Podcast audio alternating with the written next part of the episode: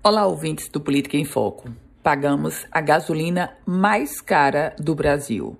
Obviamente que não sou eu que estou dizendo isso, mas o recente levantamento da Agência Nacional de Petróleo, da ANP. Isso mesmo, o estado do Potiguar tem a gasolina mais cara do Brasil. O valor médio do litro do combustível aqui no Rio Grande do Norte é R$ 6,62.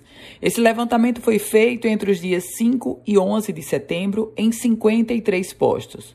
O maior preço encontrado nas bombas do estado do Potiguar chegou a R$ 6,69 e o menor a R$ 6,42. Essas informações que eu trago agora para você, elas também apontam para um outro aspecto onde o Rio Grande do Norte se destaca no ranking nacional. Nós temos um dos menores é, valores de diferença entre o preço, menor preço e o maior preço.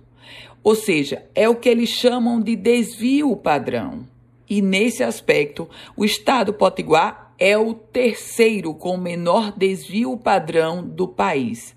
O que é isso? Isso é a diferença entre o menor valor encontrado e o maior. Ou seja, vem a confirmar que no estado do Potiguar pagamos todos quase o mesmo preço da gasolina, sobretudo em Natal.